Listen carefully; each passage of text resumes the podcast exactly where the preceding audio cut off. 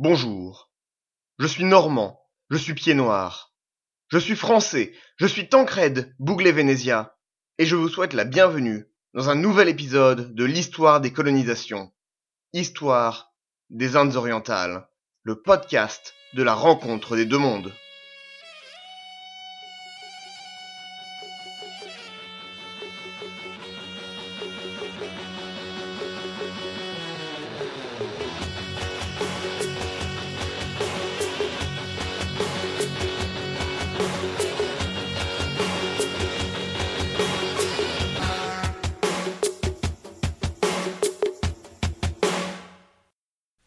Bonjour et bienvenue dans un nouvel épisode de l'histoire des Indes orientales. Aujourd'hui, pas d'épisode narratif. Et non, aujourd'hui, j'ai le plaisir de vous apporter une interview du professeur Claude Markovitz, spécialiste de l'Inde. Je dois aussi m'excuser, ça fait longtemps qu'il n'y a pas eu de nouvel épisode.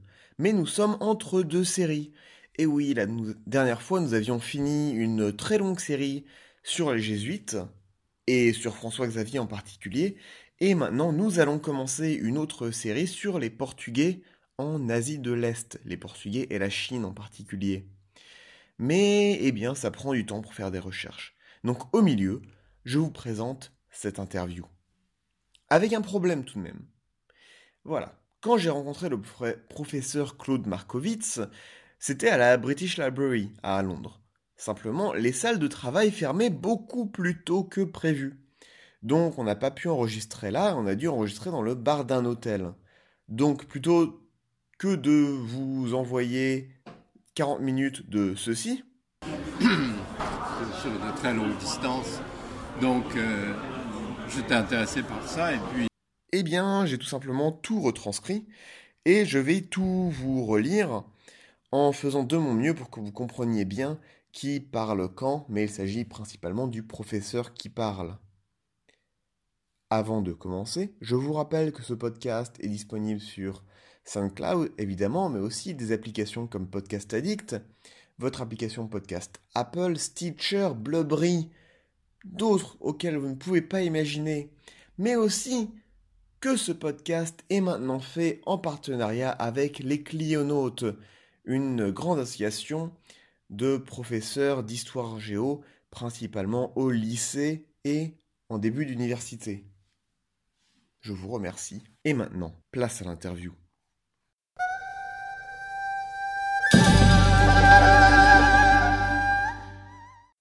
Bonjour à tous. Je suis aujourd'hui avec le professeur Claude Markowitz, qui, avec le professeur Jean-Louis Margolin, a dirigé le livre Les Indes et l'Europe chez Gallimard, qui est un grand livre d'histoire connectée retraçant l'histoire des Indes orientales sur plusieurs siècles. Professeur, si vous avez quelques mots sur qui vous êtes, d'où vous venez? Oui, donc moi je suis un historien spécialiste de l'histoire de l'Inde coloniale en fait, au XIXe siècle et au XXe siècle, et avec une spécialisation économique. En particulier, l'histoire des réseaux marchands et du capitalisme. Mais là, c'est un projet particulier. Investi pendant des années qui nous ont amenés à faire des recherches dans des domaines dans lesquels on n'était pas forcément spécialiste. Mais bon, l'idée c'était quand même d'arriver à connecter une histoire européenne et une histoire de l'Asie du Sud-Est, dans cette euh, énorme région du monde qui est en fait extrêmement différenciée. Pour les Européens qui vont commencer à arriver à la fin du XVe siècle, c'était les Indes. Et même, en l'occurrence, les Indes orientales, par opposition aux Indes occidentales, produit de la célèbre méprise de Colomb qui croyait avoir atteint les Indes, alors qu'en fait, il avait atteint les Amériques sans le savoir. Alors que tout le monde lui avait dit que ses calculs étaient faux. Oui, mais en fait, euh, ce qui est intéressant, c'est qu'il a refusé jusqu'à la fin de sa vie d'admettre qu'il avait découvert un nouveau continent il a toujours continué à soutenir qu'il avait atteint les Indes. Mais pour lui, ça avait d'ailleurs un côté un peu mystique. Oui, c'est le prêtre Jean, les terres fabuleuses de Sipongu. Il y avait un côté mystique dans sa découverte, qui ne devait rien à la science. En fait, elle relevait d'un autre domaine, qui était beaucoup plus ésotérique. Ça va rejoindre ce que le roi Manuel faisait avec une idée très messianique de la conquête des Indes pour reconquérir Jérusalem. Effectivement, même s'il n'était pas inconscient des questions économiques et des bénéfices qu'allait lui rapporter la participation au commerce des épices, ce qui ce qui a attiré les gens et l'attention pour lui quand même, l'objectif, c'était les musulmans, et en particulier le sultanat mamelouk d'Égypte, qui était la grande puissance musulmane de l'époque, et qui avait établi une sorte de contrôle sur le commerce des épices. Donc l'idée, c'était de court-circuiter les mamelouks, pour établir une route directe pour le commerce des épices, et donc en même temps d'affaiblir l'État mamelouk avec comme objectif suprême la reconquête de Jérusalem. Mais en fait, l'affaiblissement des mamelouks n'a pas profité aux Portugais, mais plutôt aux musulmans. Oui, c'est une première guerre mondiale, ce qu'on a vu avec la thèse de Giancarlo Canzale sur les Ottomans au XVIe, dans l'âge des découvertes, qui montre que pendant que les Ottomans faisaient la guerre en Méditerranée, il y avait toute une autre guerre dans l'océan Indien qui a pu participer à un certain effondrement de l'Empire portugais à la fin du XVIe, même si c'est une thèse qui est un peu contestée. Non. En fait, ce qu'il va se passer, c'est qu'il y a une sorte de duopole sur le commerce des épices qui s'établit, puisque les Vénitiens restent importants en liaison avec les Ottomans, et donc ça fait deux routes pour le commerce des épices. Après une période, la route indirecte dépérit pendant quelque temps. Il y a beaucoup de raisons, je ne vais pas entrer dans les détails, c'est très compliqué. Mais ça fait que les Portugais n'ont jamais établi un véritable contrôle sur le commerce des épices. Très rapidement, s'établit une sorte de duopole entre le vieux circuit dans lequel les Mamelouks avaient disparu, parce qu'ils ont été remplacés par les Ottomans, par les Vénitiens, qui sont tous alliés au sultanat de Aceh à Sumatra, qui est devenu une source importante pour le poivre. Et de l'autre côté, par les Portugais qui ont établi leur autre route. Ils ont eu un rôle important, mais ils devaient aussi opérer en liaison avec les grandes maisons bancaires allemandes et italiennes, les Fugger par exemple. Voilà un peu le tableau. On avait pas mal couvert l'Empire portugais dans le podcast. Par contre, le sultanat d'Aceh, on n'avait pas encore vraiment couvert. Est-ce que vous pouvez nous en dire un peu plus? C'est-à-dire que non, je ne peux pas vous en dire beaucoup plus. Disons que le sultanat d'Aceh a en partie hérité du rôle de Malacca. C'est-à-dire, le sultanat de Malacca au XVe siècle a joué un rôle très important de relais entre l'océan Indien et la mer de Chine, et le détroit de Malacca est la voie sur laquelle il faut passer.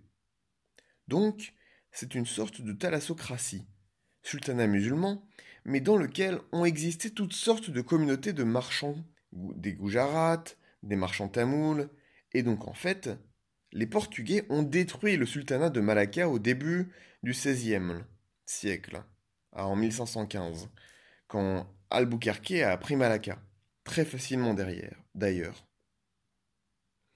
Il l'a prise avec la complicité de certains marchands indiens, notamment un certain Ninan Chatou.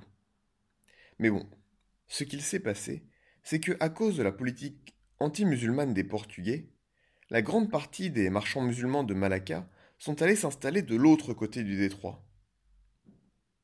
Ça, c'est intéressant parce que dans cette période, c'est vraiment le moment où l'islam va arriver en Indonésie.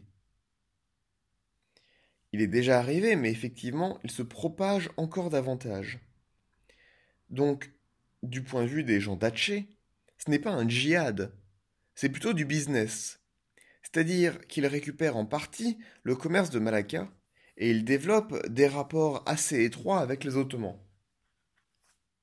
Alors, c'est très intéressant de voir que le besoin d'épices européens va avoir des conséquences et se propager en réseau, un peu comme un caillou dans une mare ça paraît être ce qu'on va appeler l'histoire connectée. Vous définissez comme un spécialiste de l'histoire connectée. Est-ce que vous pouvez nous en dire plus?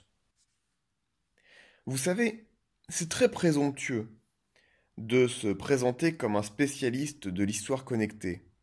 parce que ça suppose qu'on sait énormément de choses, et ce n'est jamais le cas.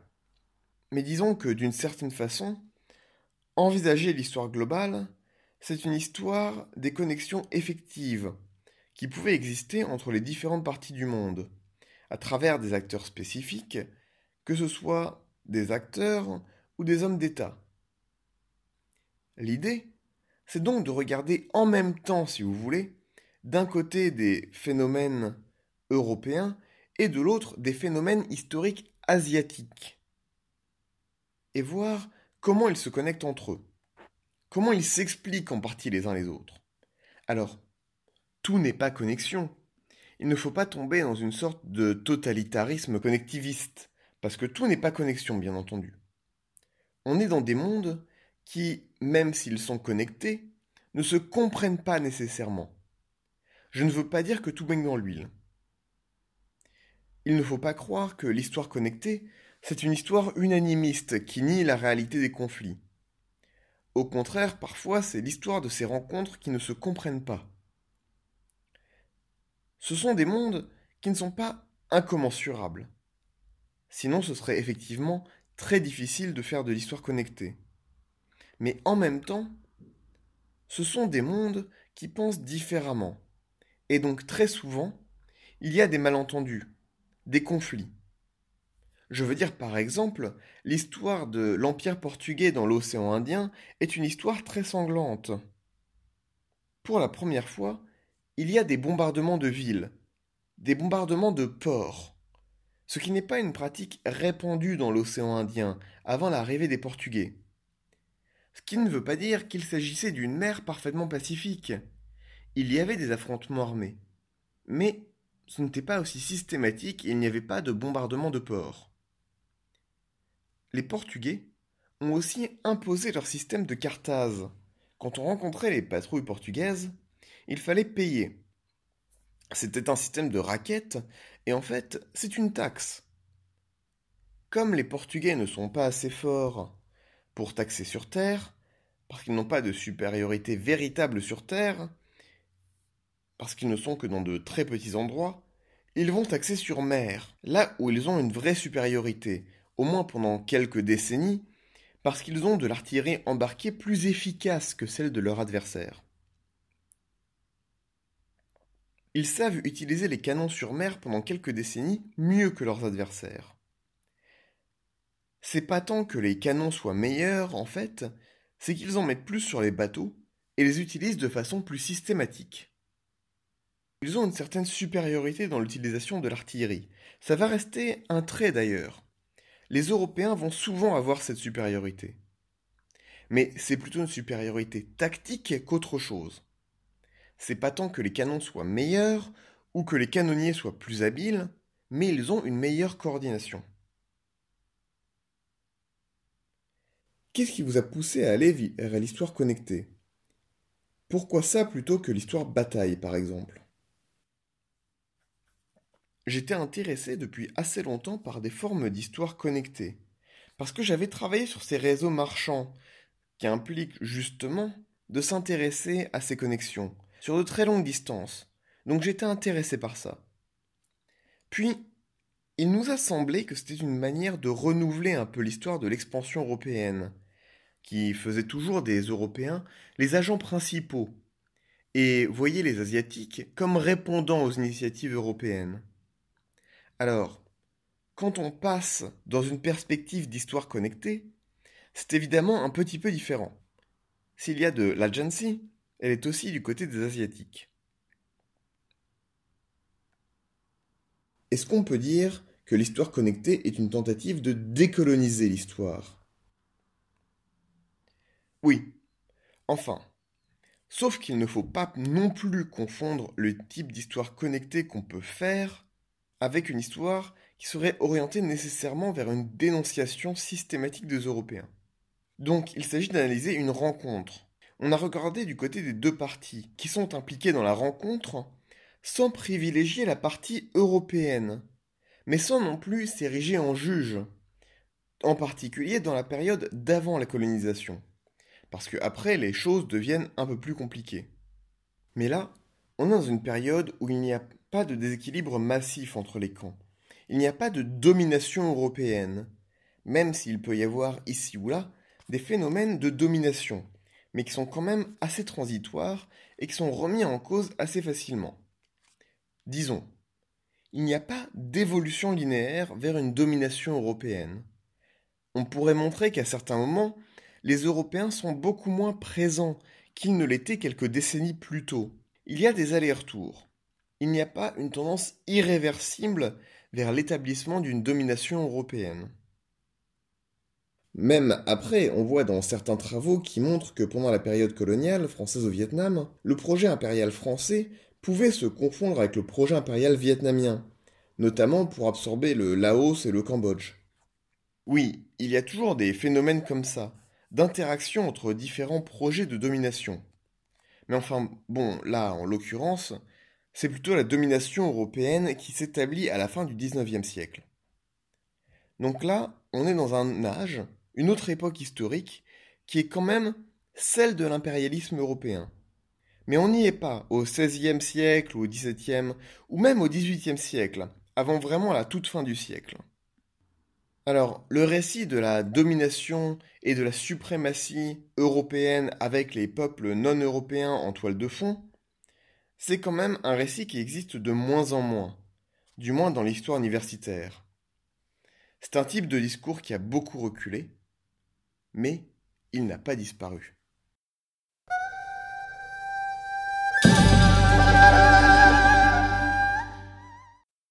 Et eh bien voilà. Merci d'avoir écouté cette interview. Nous reviendrons dans le prochain épisode avec la deuxième partie de l'interview, où il va plus parler de sa spécialité, c'est-à-dire l'Inde et le passé post-colonial, comment c'est vu en Angleterre et s'il y a des différences avec la France. Je vous remercie donc d'avoir écouté et vous souhaite une très bonne soirée, très bonne journée, très bon matin, très bonne nuit, selon l'heure à laquelle vous écoutez ça. Rappelez-vous, n'hésitez pas à en parler à vos amis, à vos parents, à votre chien, à votre chef de secte, n'importe qui, pour ramener des gens sur ce podcast, pour qu'ils écoutent, pour qu'ils en profitent aussi.